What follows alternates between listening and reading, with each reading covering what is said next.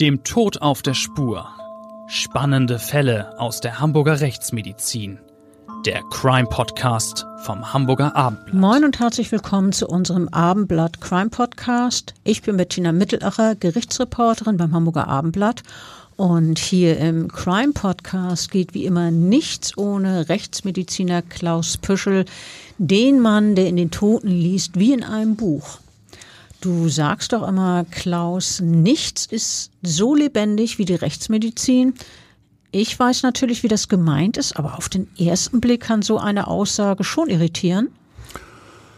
Ja, liebe Bettina, du weißt schon, ich finde diese Wortspiele tot, lebendig äh, sehr eindrücklich. Bei Rechtsmedizin denken die Zuhörer eigentlich meistens an Mord und Totschlag. Aber die Sicht des Rechtsmedizin-Profis ist eine ja ganz besondere. Dieser Beruf ist, äh, wie ich finde, extrem spannend, geradezu elektrisierend, sehr lebendig. Und äh, es arbeiten in diesem Fach viele sehr vitale Typen. Wir untersuchen den Tod eines Menschen, klar, aber andererseits beeinflussen wir damit sehr intensiv den Lebensweg vieler Angehöriger, Freunde, ja, Kollegen. Das ist sozusagen das pralle Leben, dynamisch, tragisch, aufregend. Äh, das meine ich mit lebendiger Rechtsmedizin. Also das ist jetzt wirklich überzeugend, finde ich, deine Erklärung. Wir wollen heute über eine Frau reden, die tot im Wald gefunden wurde. Es war der 14. Mai 2022, als eine Spaziergängerin den Leichnam der 35-Jährigen fand. Die Tote lag auf dem Bauch wie ein Baumstamm. So sah es im ersten Moment für diese Spaziergängerin dann aus. Wahrscheinlich hat die Frau im ersten Augenblick gar nicht glauben können, was sie da sah. Das muss ein äh, ja, sehr tiefgreifender Schock für die Hamburgerin gewesen sein. Wenn man im Wald etwas liegen sieht, so langgestreckt auf dem Boden, spielt einem das Gehirn wahrscheinlich zunächst einen Streich und signalisiert, das muss bestimmt ein Irrtum sein, das ist sicherlich nur ein Baumstamm. Ja, aber so war es nun mal gerade nicht. Tatsächlich ist ein Mensch umgekommen und nun galt es herauszufinden, was genau die Todesursache war und wer natürlich dafür verantwortlich ist. Das war in diesem Fall letztlich dann nicht so schwierig. Es wurde den Ermittlern relativ leicht gemacht. Es meldete sich äh, noch am Tatabend eine Zeugin und äh, erzählte, Ihr Lebensgefährte habe sich ihr anvertraut, er habe ihr erzählt, dass er mit dem Tod einer Frau zu tun habe. Die Lebensgefährtin meldete sich daraufhin bei der Polizei. Stimmt. Und dann ging natürlich alles ziemlich schnell. Es kam zu einer Festnahme dieses Lebensgefährten der Frau, die dabei sich bei der Polizei gemeldet hatte und später dann zum Prozess vor dem Landgericht gegen den 32-Jährigen. Dieser Angeklagte, also der später Angeklagte, ein Familienvater, musste sich dann äh, wegen Totschlags verantworten. Laut Staatsanwaltschaft soll der gelernte Kfz-Mechatroniker die Frau auf einem Parkplatz im Hamburger Stadtgebiet vermutlich in Billwerder oder Moorfleet erwürgt haben. Von Interesse ist natürlich, wie der Angeklagte und das Opfer sich den Ermittlungen zufolge kennengelernt haben. Der Mann, wir nennen ihn hier in unserem Podcast Bernhard D., soll die 35-Jährige über das Internet kontaktiert haben. Und dort hat die gelernte Altenpflegerin und zweifache Mutter offenbar sexuelle Dienstleistungen angeboten, um nebenbei etwas dazu zu verdienen. Das war ihre Idee. Und ähm, der Mann und die Frau sollen sich verabredet haben, Sex gegen Geld. Laut Anklage sind die beiden dann im Auto in Streit geraten. Der Mann habe dann die Frau mit beiden Händen am Hals gepackt und ihr den Mund zugehalten. So wirft es die Staatsanwaltschaft dem Angeklagten vor. Sie sei an Sauerstoffmangel gestorben. Und nun habe der Mann die unbekleidete Leiche in einem Wald bei Stelle abgelegt, also südlich von Hamburg. Das war doch in mehrerer Hinsicht ein erstaunlicher Prozess. Nicht nur, dass der mutmaßliche Täter sich offenbar gegenüber seiner Lebensgefährtin ja sehr weitgehend offenbart hat, dass er mit dem späteren Opfer Kontakt hatte und es offenbar zu Handgreiflichkeiten gekommen ist, äh, das hat er dann doch auch noch in einem weiteren Brief geschildert, oder? Genau so war's. Ich erinnere mich noch gut an den ersten Verhandlungstag dieses Prozesses. Ähm, der Angeklagte, das war ein großer, eher stämmiger Mann, Bartträger. Ich erinnere mich, dass er im Gericht so, ja, mit einem erschrockenen Ausdruck äh, um sich herum guckte, fast so, als würde er erst hier im Gerichtssaal realisieren, dass er mehrere Leben zerstört hat. Zunächst natürlich das von der 35-Jährigen, die da als Tote im Wald gefunden wurde. Aber es gibt ja auch noch zwei Jugendliche, die seitdem keine Mutter mehr haben. Ähm, übrigens, erster Verhandlungstag, der Angeklagte selber hat zu den Vorwürfen nichts gesagt. Ja, dann ähm, heißt es ja immer, dass das äh, auch sein gutes Recht ist. Ob es gut sei, sei dahingestellt, aber auf jeden Fall ist das sein Recht. Klar, ein Angeklagter darf zu den Vorwürfen, die ihm gemacht werden, schweigen, und ganz wichtig, dieses Schweigen darf nicht zu seinem Nachteil gewertet werden, so nach dem Motto, äh, der sagt nichts, der hat bestimmt was zu verbergen. Diesen Schluss darf man daraus gerade nicht ziehen. Stimmt. Das hören wir von den Juristen ja immer wieder. Das äh, Schweigen muss vor Gericht wertfrei hingenommen werden. Aber dafür gab es ja äh, diesen Brief, äh, den der Bernhard D. aus der Untersuchungshaft an seinen Vater geschrieben hat, der war umso aussagekräftiger. Der Angeklagte hat sich, hm, das weiß ich von dir, Bettina, doch darin dazu bekannt, dass er die Frau als letzter gesehen hat. Das klingt ja noch harmlos, gesehen. Hm. Auch, dass sie wahrscheinlich durch seine Hand gestorben ist. Aber ein Totschlag, den hat er hier nicht eingeräumt. Stimmt's? Da war er dann vielleicht doch zu feige, oder? Also definitiv hat er nicht gesagt, ich habe einen Totschlag begangen, ich habe sie umgebracht, wie auch immer. Ähm, dieser Angeklagte hat die Situation da im Auto mit dieser Frau vielmehr als eine Art Notwehrsituation dargestellt. Bei 140 Kilo und fast 1,90 Meter R und Notwehr. Nun, das hatten wir noch nicht erwähnt. Ich, gut, ich habe vorhin gesagt, er ist groß und stämmig. Die Details, die hast du jetzt. 140 Kilo, doch, das ist schon, ja, eine Menge. Ähm, er behauptet, er will sich lediglich gegen einen Angriff des späteren Opfers gewehrt haben. Also wie gesagt, Notwehr, so hat er es dargestellt in diesem Brief. Ähm, zunächst mal die Einleitung in diesem Brief an den Vater, den dieser Angeklagte aus äh, Untersuchungshaft geschrieben hat. Darin schreibt der 32-Jährige, ihm sei klar, wie sehr die Eltern unter der Ungewissheit leiden, also der Frage, warum ihr Sohn jetzt nun genau hinter Gittern ist und was wirklich geschehen ist. Ich weiß, wie sehr dich das quält, formulierte der Sohn in dem Brief an den Vater. Ich halte das nicht aus. Ich erzähle dir, was passiert ist. Und das wiederum erzählst du jetzt mir, beziehungsweise unseren Hörern, wobei ich ehrlich gesagt nicht glaube, dass er wirklich in diesem Brief erzählt hat, was da genau passiert ist. Also, los geht's, schieß los. Also in diesem Schreiben wird angedeutet, dass es zwischen Bernhard D. und seiner Lebensgefährtin an diesem Tag, an dem es dann später zu dieser äh, Tötung gekommen ist, offenbar Stress gab.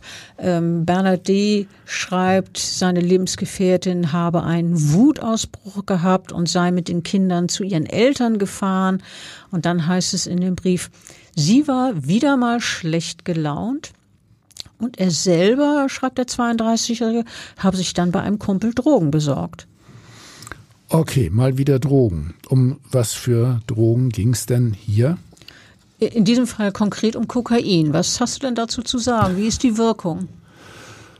Naja, wir haben das ja schon wiederholt besprochen. Äh, Kokain äh, spielt gar nicht so selten im Zusammenhang äh, mit äh, Tötungsverbrechen eine maßgebliche Rolle. Das ist ja äh, ein, ein Rauschgift, das zu den sogenannten harten Drogen zählt. Ähm, wenn man sich vorstellt, dass der junge Mann sich ja angeblich ähm, ja abregen wollte, beruhigen wollte, dann muss man sagen, dazu ist das Kokain nun äh, gerade überhaupt nicht geeignet. Ähm, das dämpft nicht, sondern das wirkt aufputschend. Äh, das ist also alles andere gewesen als eine äh, gute Idee, um mit dieser Situation jetzt gemäßigt fertig zu werden. Also wenn man schon so aufgewühlt ist wegen eines Streits, dann sollte man lieber äh, das Kokain weglassen, finde ich. Also ich finde, man sollte es sowieso grundsätzlich weglassen, aber das ist eine andere Geschichte. Ich weiß nicht, inwieweit dem Mann die konkrete Wirkung des Kokain bewusst war, dass es aufputschend wirkt. Ich nehme es einfach mal an, äh, aber. Na, der hat es bestimmt nicht zum ersten Mal genommen. Ja, das, das würde ich jetzt auch vermuten, aber ich weiß es nicht. Ähm, Jedenfalls hat dieser 32-Jährige laut seinen eigenen Angaben das Kokain konsumiert, sich schließlich über Internet mit der Frau zum Sex verabredet. Dazu Gut. passt das übrigens auch. Kokain macht insofern an. Okay. Ähm, also er hat das so ausdrücklich in dieser Verabredung mit der Frau nicht formuliert, aber im Prinzip war es klar, dass es bei dem Treffen um Sex gehen sollte. Und äh, dann traf man sich im Auto und im Wald oder ist in den Wald gefahren. Wie, wie war das da? Also offenbar hat der 32-Jährige diese Frau dann mit seinem Wagen abgeholt. Sie soll dann ihren Freier zu einem Parkplatz gelotst haben. Und äh, der Angeklagte schrieb dann weiter, wir reden ja immer noch von seinem Brief aus der Untersuchungshaft, er schrieb dann weiter, ich hatte ein komisches Gefühl, weil ich ziemlich schlecht drauf war. Er habe dann den Kofferraum aufgeklappt, den Sitz umgeklappt. Naja, und die Frau habe sich dann ausgezogen. Es sollte dann offenbar zur Sache gehen. Ja, aber äh, soweit klingt das ja nun überhaupt noch nicht nach Streit, sondern eher nach Verabredung. Und äh, eine tödliche Eskalation ist in diesem Moment doch überhaupt nicht in Sicht.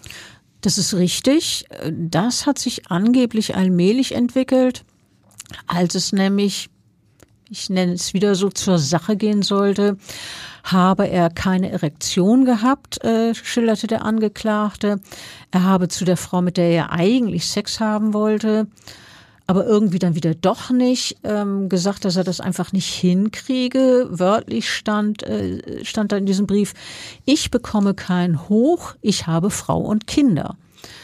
Und äh, daraufhin, so hat er es dargestellt, habe die diese Gelegenheitsprostituierte, diese 35-Jährige, ihn als Schlappschwanz tituliert und gedroht, sie würde seiner Lebensgefährtin brühwarm erzählen, was er so treibt. Außerdem habe die 35-Jährige ihn auch noch ins Gesicht geschlagen und in dem Brief des Angeklagten heißt es, ich schlug sie zurück. Du hast äh, ja vorhin gesagt, dass der Mann groß und stämmig war. Ich habe äh, dann schon mal äh, sein Gewicht und seine Körpergröße äh, kommentiert. Also abgesehen davon, dass man, hm, das sagen wir ja auch immer wieder, auf körperliche Gewalt eigentlich ganz verzichten sollte. Unbedingt. Ja, also Schläge sind immer verkehrt, aber noch schlimmer wird es natürlich, wenn einer wie in diesem Fall dieser große und stämmige und 140 Kilogramm schwere Mann, wenn der eine Frau, der er körperlich überlegen ist, eine reinhaut. Ja, diese körperliche Überlegenheit, die will Bernhard D. aber gar nicht verspürt haben. Er schrieb dann weiter in diesem Brief an seinen Vater, die Frau habe geschrien, ich bring dich um. Wie soll das denn gehen? Ja, das hat er so nicht weiter ausgeführt. Ähm, er hat aber weiter dann das so dargestellt, ich zitiere wieder, sie schlug auf mich ein, ich habe versucht, die Schläge abzuwehren. Er sei dann in dem engen Auto, wir erinnern uns, die beiden sind ja also irgendwo zwischen Kofferraum und Rücksitz. Ähm, er habe in diesem engen Auto und unter dem Einfluss von Kokain eine gewisse Panik gefühlt, sei also in Panik geraten. Er habe die Frau dann festgehalten und sich, Zitat, gefangen und hilflos gefühlt. Und dann schrieb er weiter, ich habe intensiv Angst gefühlt, so der 32-Jährige. Ich habe sie nochmal geschlagen und an den Hals gefasst. Dann war sie ruhig. Ich habe sie gerüttelt, aber sie hat sich nicht bewegt. Klaus, wenn ich das so aufzähle, wie es der Angeklagte in seinem Brief geschrieben hat, will er die Frau ja nur an den Hals gefasst haben. Davon stirbt man doch nicht. Ja, das habe ich nun äh, wirklich schon extrem häufig äh, so oder so ähnlich gehört.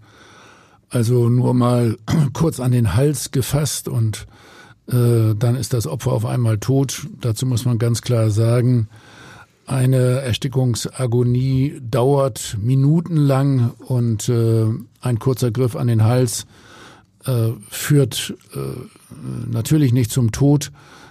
So kann das also nicht gewesen sein. Einmal kurz anfassen, das geht überhaupt nicht. Wie war es denn dann? Das Opfer wurde doch später in der Hamburger Rechtsmedizin obduziert. Naja, also ich will äh, dir und den äh, Zuhörern vielleicht äh, sämtliche Details äh, nicht unbedingt erzählen, einiges ersparen, aber immerhin die Frau verstarb infolge einer massiven, stumpfen äußeren Gewalteinwirkung gegen den Hals, also nicht ein kurzes Anfassen oder Zufassen. Sondern richtig zudrücken, so muss man sich das vorstellen? Ja, intensiv gewirkt. Und ähm, außerdem äh, hat der Täter der Frau äh, tatsächlich die, die Mund- und Nasenregion ähm, ja, bedeckt. Er hat dort auch zugeschlagen. Da ging es ihm vielleicht um zweierlei Dinge. Das eine ist ein Bedecken der äußeren Atemöffnungen, was dann den äh, Erstickungsvorgang fördert. Zum anderen wollte er vermutlich das Opfer auch am Schreien hindern. Beides äh, dürfte eine Rolle gespielt haben. Die äh, Frau hatte also letztlich dann sehr ausgedehnte Einblutungen am Hals, was belegt, dass äh, also hier intensiv äh, am Hals zugepackt und geschlagen wurde. Das ging bis an die Wirbelsäule ran. Außerdem hatte sie ausgedehnte Stauungsblutungen im Gesichtsbereich, insbesondere auch in den Schleimhäuten und in den Augenbindehäuten, was auch belegt, dass ähm, also der Täter hier minutenlang den äh, Hals äh, zugedrückt ähm, hat. Und auch um das noch zu sagen, das Ganze war schon ein, ein, ein Kampfgeschehen. Die ähm, Frau hatte Wiederverla Widerlagerverletzungen, also am, am Rücken unter Blutungen über den Schulterblättern. Das bedeutet, dass sie auf den Boden gedrückt wurde? Ja, ich stelle mir das so äh, in dem in dem PKW vor. Die waren da ja zumindest äh, auch auf der Ladefläche wegen dieser sexuellen Handlungen. Und äh, die Frau ist dann tatsächlich äh, gegen die Ladefläche gedrückt worden, vielleicht auch gegen den Sitz gedrückt worden. Und letztlich ist ihr übrigens auch noch äh, vielfach an den Kopf geschlagen worden. Sie hatte Unterblutungen am Hinterkopf, am Scheitel, äh, im Bereich der, der Augen und äh, also neben Gewalteinwirkung äh, auf die Atemöffnung und am Hals gab es auch ausgedehnte stumpfe Gewalt an den Kopf insgesamt. Okay, also bei weitem mehr, deutlich mehr körperliche Gewalt als nur an den Hals fassen, so wie der Angeklagte das behauptet hat. Ähm, aber ich möchte auch noch ergänzen, wie der Brief dieses 32-Jährigen an seinen Vater endete. Äh, ja, also um das nochmal klar, oh. ganz klar zu sagen. Du warst äh, noch nicht fertig, sorry.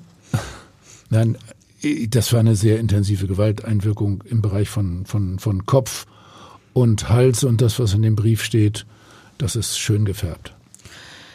Ja, ähm, äh, er formulierte das nämlich in diesem Brief an dem Vater so, äh, der 32-Jährige schrieb, er sei dann, als die Frau sich nicht mehr bewegte, losgefahren.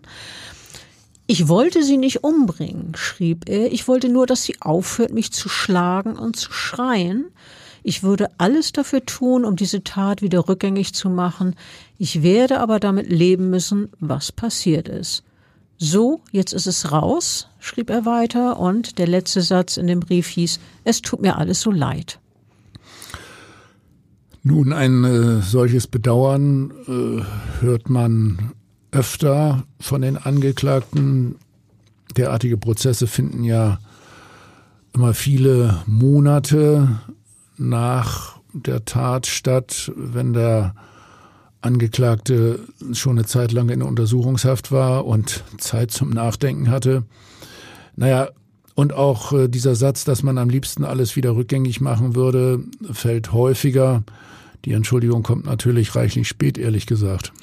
Also ich habe diesen Satz äh, von Angeklagten auch schon öfter gehört. Das ist offenbar eine gern zitierte Bemerkung und nicht selten denke ich, wenn ich das höre als Gerichtsreporterin, dass die Angeklagten es wirklich so meinen, dass sie die Tat wirklich gern wieder rückgängig machen, insbesondere wenn eine Handlung eskaliert ist.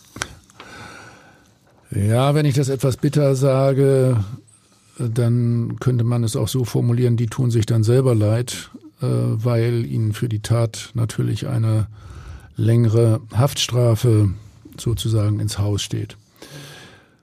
Also laut Anklage hat sich diese Tötung ja auf einem Parkplatz in Hamburg zugetragen. Gefunden wurde der Leichnam dann äh, in einem Wald bei Stelle, also südlich der Hansestadt.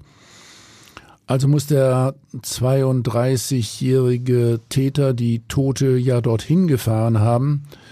Wie kam das denn überhaupt dazu, dass der Leichnam dann in dem Wald so schnell gefunden wurde? Also dazu wurde im Prozess eine Zeugin gehört. Sie war diejenige, die die Tote im Wald liegen sah und zunächst für einen geschälten Baumstamm hielt. Die 48-Jährige, die sagte in diesem Prozess als erste Zeugin aus, normalerweise, so erzählte sie es, sei sie früh morgens allein mit ihren Hunden unterwegs und es ist wirklich eine Ausnahme gewesen, dass gerade an diesem Morgen im Mai ihr Mann auf den Spaziergang mitgekommen ist. Darüber war sie dann bestimmt sehr froh, denke ich mir mal. Das, ja. ja, das hat sie natürlich auch ausdrücklich gesagt, dass sie nun nicht zufällig nicht äh, alleine war an diesem schlimmen Tag. Ähm, denn als die beiden um die Ecke zu einer kleinen Lichtung gebogen sind, da lag da da diese Leiche und diese Büroangestellte, die damals eben mit ihren beiden Hunden und ihrem Partner unterwegs war, die sagte über den Fund der Toten, der Schreck ist das Schlimmste, das verfolgt mich jetzt noch. Äh, Bettina, was weiß man denn überhaupt über die äh, ja sonstige Vorgeschichte zu diesem Fall? Äh, was äh, ist der äh, 32-jährige Angeklagte für ein Typ? Warum ist er hier so ausgerastet? Also warum er so ausgerastet ist, das, das hat ja mit einem Streit wahrscheinlich zu tun. Aber zunächst mal, dass er Kfz-Mechatroniker ist oder war, das haben wir ja schon erwähnt. Aber äh, am Mittag dieses 13. Mai 2022, was dann ja später dann der Tattag wurde, ähm, da hat ihn sein Arbeitgeber angerufen und ihm den Job gekündigt. Ja, okay, um das nochmal zu rekapitulieren. 13. Mai sagst du, das war also einen Tag, bevor der Leichnam dann im Wald gefunden wird. Genau. Und ähm, offenbar kommt es an diesem 13. Mai zwischen dem 32-Jährigen und seiner Lebensgefährtin zum Streit, weil er seinen Job verloren hat. Sie fährt dann mit den beiden Söhnen zu ihren Eltern. Und äh, dann kommt es zu den Ereignissen, über die wir schon vorhin eingangs gesprochen haben. Bernard D. geht zu einem Freund, trinkt dort Alkohol und gelangt dort auch wohl an das Kokain, das er später konsumiert hat. Und dann verabredet er sich im Internet mit der 35-Jährigen, die ja da offenbar sexuelle Dienste angeboten hat, zum Sex. Ja, und dann schließlich kommt es zur Tötung dieser Frau. Das wissen wir. Und wie geht es ansonsten danach weiter? Also das wurde die, durch die Zeugenaussage der Lebensgefährtin des Angeklagten deutlich. Sie hat erzählt, als sie mit den Söhnen von ihren Eltern wieder in die gemeinsame Wohnung zurückgekommen ist, diese Wohnung äh, leer vorgefunden hat. Also ihr Lebensgefährte war nicht da. Und äh, die 25-Jährige, als sie dann in dieses leere Haus zurückkam, hat den Streit bereut, ähm, sie hat dann eine WhatsApp-Nachricht an den 32-Jährigen geschrieben. Sie wollte sich nun wieder versöhnen. Und äh, darin heißt es, also in dieser WhatsApp-Nachricht, ich liebe dich, bitte komm heim. Und dann auch noch so ein Versöhnungsangebot nach dem Motto, alles wird wieder gut. Ähm, da hat sie geschrieben, einen Job für dich finden wir doch locker. Also das ist ja äh, nun äh, in der Tat eine eine gewisse Tragik. Ja, diese Nachrichten hat die Frau so versöhnlich äh, ziemlich genau in der Zeit geschickt, als äh, ihr Typ mit dieser anderen Frau beschäftigt war, einer Frau, die er jetzt für Sex bezahlt hatte. Das ist richtig, aber das weiß die Lebensgefährtin zu dem Zeitpunkt natürlich nicht.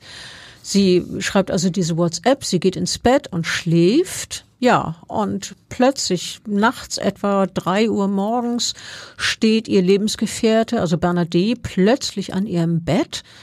Und ähm, die 25-Jährige hat dann vor Gericht als Zeugin erzählt, dass der Mann völlig aufgelöst gewesen sei, er habe nach Alkohol gerochen und dann habe er gesagt, Schatz, ich habe eine Frau umgebracht. Ja, harter Tobak. Wahrscheinlich äh, hat sie äh, jetzt geglaubt, äh, sie sei in einem richtig schlechten Film. Schatz, ich habe eine Frau umgebracht. Das hört sich doch wirklich nahezu unglaublich an. Also sie hat das, so hat sie es als Zeugin ausgesagt, auch erst gar nicht glauben wollen. Ähm, sie hat zwar Bernhard D., also ihren Lebensgefährten, schon als Mann erlebt, der schon heftig streiten kann, aber eine Frau umbringen, das ist ja nun wirklich noch ganz, ganz was anderes. Ja, und dann hat sie aber äh, die Geschichte auch ganz eingefordert. Sie wollte alles wissen.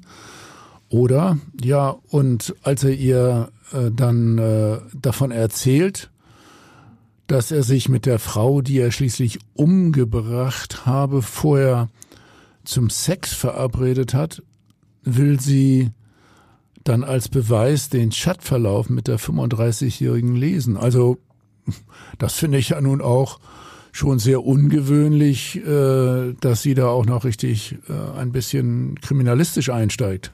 Aber genauso hat die Zeugin das erzählt. Sie hat nämlich immer noch nicht glauben können, dass ihr Lebensgefährte besagte Frau getötet haben soll. Und ähm, sie hat also nicht nur den Chat gelesen zwischen ihrem Lebensgefährten und der 35-Jährigen, sondern sie hat dieser Frau sogar noch eine Nachricht geschrieben, äh, weil sie immer noch dachte, ne, dann, irgendwas stimmt da nicht. Ähm, und in der Nachricht hieß es, ist alles in Ordnung? Naja, äh, lass mich mal raten, da kann ja gar keine Antwort kommen. Äh, die Frau ist tot, nichts ist in Ordnung.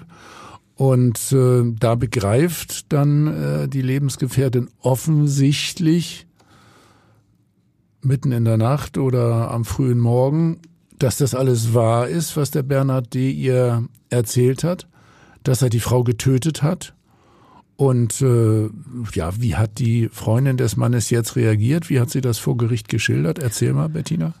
Also sie hat dann äh, dargestellt, dass sie in dem Moment, als sie dann wirklich quasi den Beweis hatte dafür, dass es offenbar eine Tote gegeben hat, für die ihr Lebensgefährte in irgendeiner Form verantwortlich ist, dass sie in dem Moment wirklich nur noch weg will aus der Wohnung. Sie hat die beiden Kinder geweckt. Das war ja, wie gesagt, nachts um drei. Gut, vielleicht war es inzwischen nachts um vier. Äh, hat ein paar Sachen zusammengepackt und ist dann wieder mitten in der Nacht losgefahren, wieder zu ihren Eltern. Und auf dem Weg dahin hat sie dann die Polizei angerufen und eben geschildert, was ihr Lebensgefährte ihr da erzählt hat. Und die Polizei fährt zur Wohnung von Bernhard D. Äh, der ist ja mittlerweile dort alleine. Ja, und dass die Polizei dort aufgekreuzt ist, das war im Nachhinein auch gut so. Ja, stimmt, aus einem ganz besonderen Grund. Zunächst einmal könnte man ja auch annehmen, dass der 32-Jährige nun die Flucht ergreifen würde. Aber nein, das war doch vielmehr so, dass er jetzt eine Überdosis äh, Tabletten geschluckt hat und die Polizei hat dann noch erste Hilfe geleistet, oder? Das ist richtig. Also ähm, die sind rechtzeitig gekommen, Gott sei Dank. Ähm, der Mann wurde dann zunächst ärztlich behandelt und äh, ist möglicherweise auch kurz ins Krankenhaus gekommen, das bin ich jetzt gar nicht sicher, aber jedenfalls, als er dann wieder fit genug war, als er diese, dieses Tablettenschlucken gut überstanden hatte, ähm, ja, dann ist er ja ins Ge Untersuchungsgefängnis gekommen. Und äh, von dort aus schreibt er dann schließlich den Brief an den Vater, über den wir schon gesprochen haben. Ja, indem er behauptet, äh, von dem späteren Opfer angegriffen worden zu sein. Genau, und äh, seine Verteidigerin, die sieht deshalb in dieser Situation im Auto dann auch eine Notwehrsituation. Äh, die Anwältin sagt im Plädoyer, ihr Mandant habe sich gegen den Angriff dieser 35-Jährigen nur gewehrt gewährt, Entschuldigung, und äh, müsse jetzt freigesprochen werden. So ist es die Argumentation der Verteidigerin gewesen. Alternativ hat sie ähm, gefordert, Bernhard D. Höchst zu zwei Jahren ähm, Freiheitsstrafe zu verurteilen und ihn auf Bewährung aus der Haft zu entlassen. Also ehrlich gesagt, Bettina, äh, manchmal frage ich mich dann auch, ähm, ja, wie die eine oder andere Partei, also in diesem Falle die Verteidigung äh, ja so einer Fehlinterpretation äh, aufsitzen kann. Also ja, gerade sie wenn versucht, sie wollte ihren Mann dann aus dem Knast ja, aber holen. wenn das so unrealistisch ist, ich meine, die, die Rechtsmediziner haben das ja im Detail geschildert, was da passiert ist. Und äh, die Staatsanwaltschaft äh, hat für mich verständlicherweise dann den Vorwurf des Totschlags als erwiesen angesehen und ähm, auf zehn Jahre Freiheitsstrafe plädiert. Ja, und auch für mich äh, verständlich und klar, so ähnlich hat es auch das Gericht eingeschätzt. Es gab am Ende neun Jahre Haft äh, für den 32-Jährigen wegen Totschlag, ne? Neun Jahre Freiheitsstrafe, ganz genau. Äh, der Vorsitzende Richter sagte in der Urteilsbegründung über die Geschehnisse dieser Nacht vom 13. auf den 14. Mai 2020, Entschuldigung, 2022, Ursprünglich sei es ja bei dieser Verabredung zwischen dem 32-Jährigen und dem späteren Opfer um Sex gegangen. Ähm, und dann hat der Richter gesagt, Bernhard D. habe, Zitat, zwischen Kindersitz, Fahrersitz und Heckklappe seine sexuellen Bedürfnisse befriedigen wollen. Der Richter sagte weiter, es handele sich um eine furchtbare Tat. Sie sei Folge eines fatalen, durch nichts zu rechtfertigenden Gewaltausbruchs. Und weiter hat der Vorsitzende betont, die Tat kam aus dem Nichts. Also für mich ist das sehr verständlich, dass äh, das Gericht so argumentiert hat und dies zur Grundlage des äh, Urteils gemacht hat. Äh, es gab ja wohl definitiv auch keinen ersichtlichen Grund dafür, dass äh, die äh, Situation so dermaßen eskalierte, vor allen Dingen finde ich, kann man überhaupt gar nicht nachvollziehen, wie dieser 140 Kilogramm schwere Bulle da eine Notwehrsituation konstruieren will.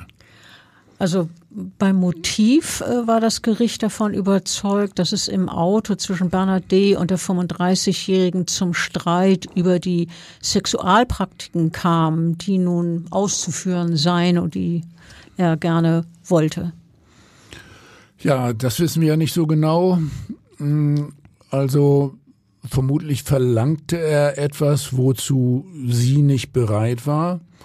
Und äh, er war der Ansicht, weil er bezahlt hat, habe er auch einen Anspruch darauf, dass das so läuft, wie er es will, oder? Also so in etwa muss der Angeklagte nach Überzeugung des Gerichts empfunden haben. Und ähm, es hieß dann weiter in der Urteilsbegründung, Bernhard D. habe sich in eine Wut hineingesteigert und mit einem unkontrollierbaren, schlimmen Gewaltausbruch reagiert. Er packte die 35-Jährige an den Arm, schlug sie, hielt ihr den Mund zu und wirkte sie. So hat das Gericht es dann ausgeführt. Wir haben es ja von dir schon gehört. Ähm, dann hieß es weiter in der Urteilsbegründung, die Frau müsse sich verzweifelt gewehrt haben, sei dem 1,88 Meter großen und damals 140 Kilogramm schweren Mann aber körperlich weit unterlegen gewesen. Das hast du ja auch schon ausgeführt. Das ist ja offensichtlich. Ja, äh, mit dem Würgen und der Massivität der Einwirkung auf Kopf und Mund habe er ihren Tod billigend in Kauf genommen, so das Gericht, also im Ergebnis ein Totschlag begangen.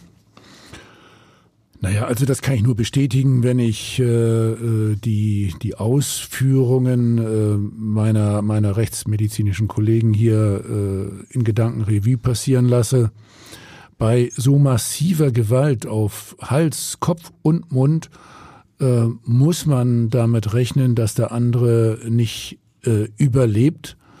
Und äh, ganz offensichtlich äh, wollte der Täter ja auch äh, nicht, dass die, die Frau sich bemerkbar machen kann, hat sie am Schreien gehindert, äh, hat sie runtergedrückt und er ist mit großer Kraft, Gewalt gegen das Opfer vorgegangen.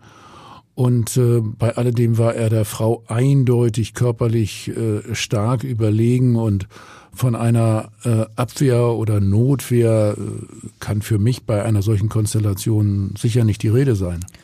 Ja, auch dazu hat der Vorsitzende Richter klare Worte gefunden. Er hat wörtlich gesagt, der Angeklagte, daran besteht kein Zweifel, ist der Täter kein Opfer sagte der Richter. Und er hat weiter gesagt, es handelte sich nicht um Notwehr, das liegt fern. Die Version, die der Angeklagte zur Tat geliefert habe, sei, wieder Zitat, lebensfern und lebensfremd der Angeklagte habe sich mit seiner Schilderung der angeblichen Geschehnisse in die eigene Tasche gelogen, sagte der Richter. Sein Handeln war durch nichts zu rechtfertigen. Er hat es selber so gedeutet, dass man plötzlich Opfer ist und nicht der Täter. Ja, äh, ich finde, so muss man das äh, äh sehen. Da beißt die Maus keinen Faden ab. Aber über ein äh, Detail haben wir bisher noch gar nicht gesprochen. Äh, wir reden ja über das Jahr 2020. 2022. 2022. Du hast dich vorhin da schon mal versprochen, das steckt an. Also die äh, Corona-Epidemie hatte damals äh, noch ihre Hochzeit. Covid-19 grassiert und der Angeklagte der war doch zur Tatzeit infiziert. Ja. Also das wollen wir vielleicht noch mal äh, kurz erwähnen. Der hätte also eigentlich zu Hause in Quarantäne sein müssen und hätte gar nicht vor die Tür gehen dürfen. Jedenfalls seinerzeit. Das ist richtig. Das ist ja eine Weile her. Ähm, und damals galten ja nun ganz andere Regeln in Bezug auf Corona bzw. Covid-19. Ganz klar, wer infiziert ist, ähm, muss zu Hause bleiben. Und auch dazu hat der Vorsitzende Richter in der Urteilsbegründung Stellung genommen. Äh, äh, ne, der Angeklagte war, wie gesagt, infiziert und dass er seine Mitmenschen habe oder hätte anstecken können, das habe ihn gar nicht interessiert, sondern vielmehr habe Bernhard D. eine Gefährdung anderer in Kauf genommen. Und dann Zitat, um seinen Wunsch nach Sex zu befriedigen, sagte der Richter. Und äh, er sagte ganz klar, das ist erschütternd. Die Tat sei von Eigensucht und Rücksichtslosigkeit geprägt gewesen. Und hätte der Angeklagte, also dieser 32-Jährige, sich an die Regeln gehalten, die für alle gelten, nämlich die damals geltenden Corona-Bestimmung, wäre es nicht zu dem Tod der Frau gekommen, betonte der Vorsitzende und sagte dann noch, mehr oder weniger als Bilanz, das ist bitter.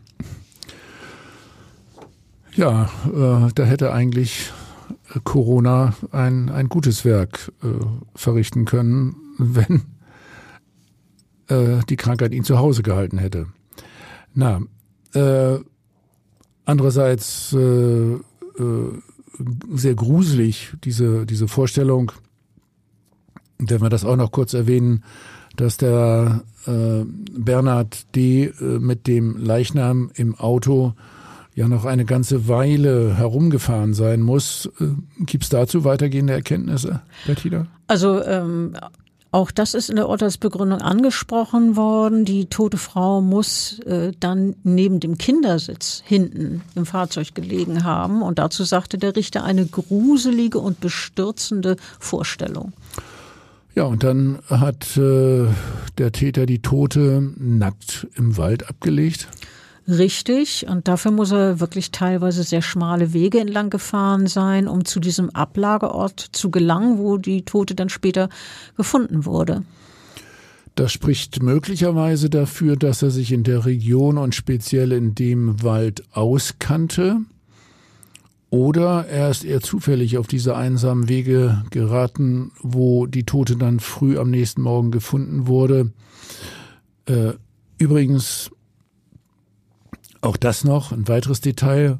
Du hattest vorhin erzählt, dass die später getötete zwei Kinder hatte. Die müssen nun ohne ihre Mutter aufwachsen.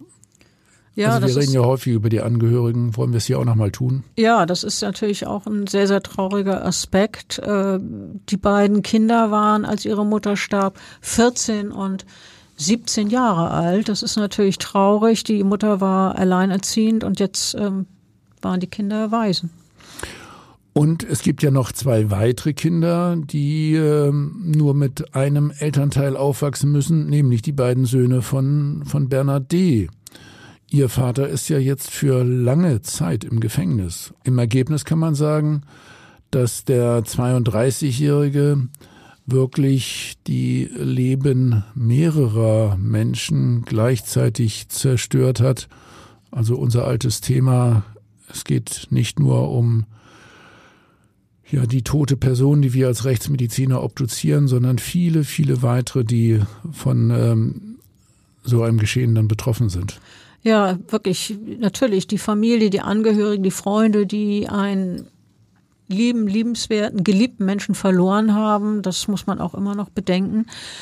Übrigens äh, kamen die Angehörigen des getöteten Opfers, unter anderem die beiden halbwüchsigen Kinder und die Mutter der 35-Jährigen, beinahe an jedem Verhandlungstag zum Prozess. Und ähm, ich erinnere mich noch, dass nach der Urteilsverkündung, es gab ja diese neun Jahre, drei Leute aus den Reihen der Zuschauer applaudiert haben. Das erlebt man auch nicht so häufig im Verhandlungssaal. Tja, ich frage mich, was uns das sagt. Äh, übrigens äh, gab es doch, wenn ich das richtig erinnere, noch eine weitere Reaktion zu dem Urteil, nämlich äh, von der Anwältin, die die Familie des Opfers vertreten hat.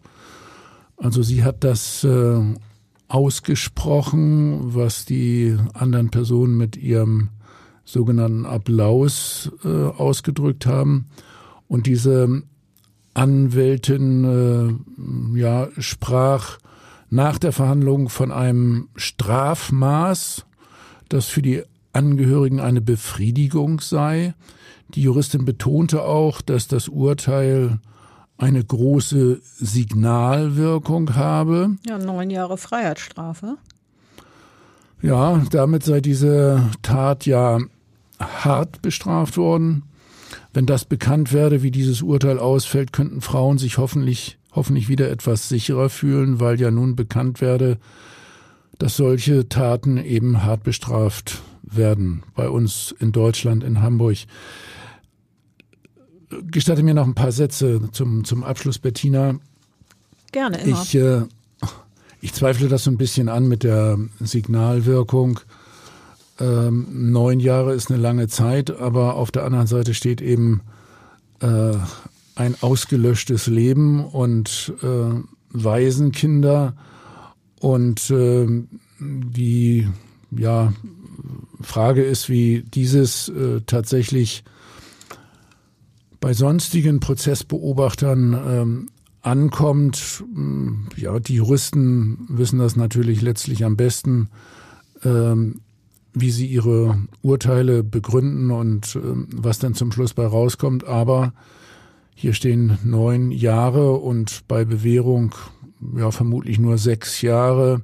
Nicht bei Bewährung, du meinst, wenn, wenn äh, nicht ja, die volle. Vollzeitung. Ja, Achso, wenn, genau. Wenn, werden ja dann auf, auf Bewährung nach zwei Drittel Strafe häufig entlassen, wenn sie sich gut führen. Das, das ist richtig, stimmt. Ja, also da bleiben dann sechs Jahre äh, und dagegen steht ein, ein Menschenleben einer junger, jungen Mutter.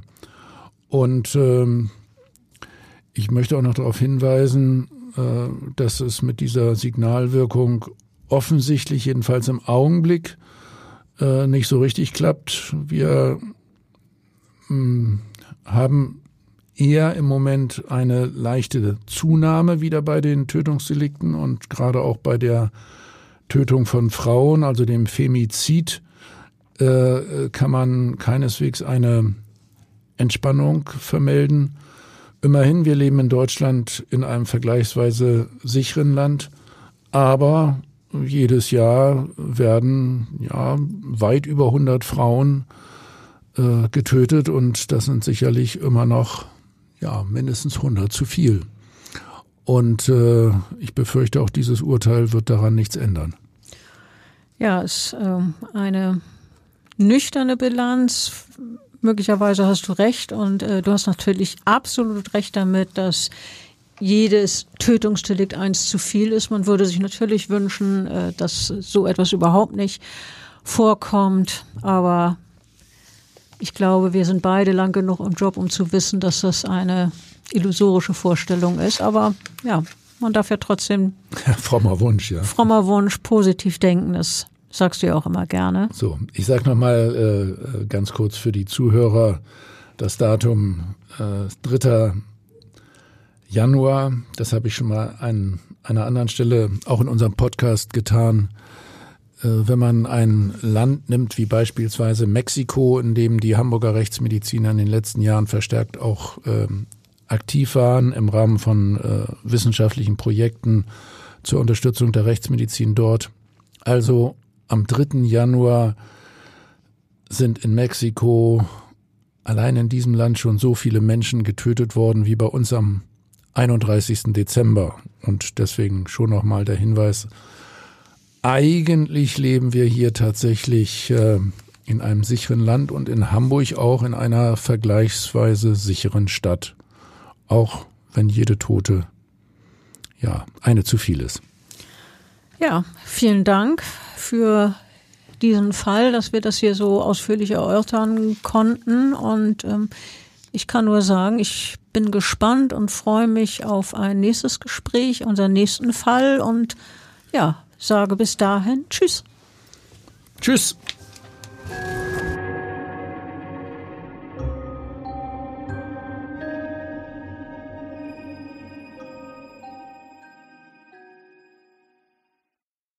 Weitere Podcasts vom Hamburger Abendblatt finden Sie auf abendblatt.de slash podcast.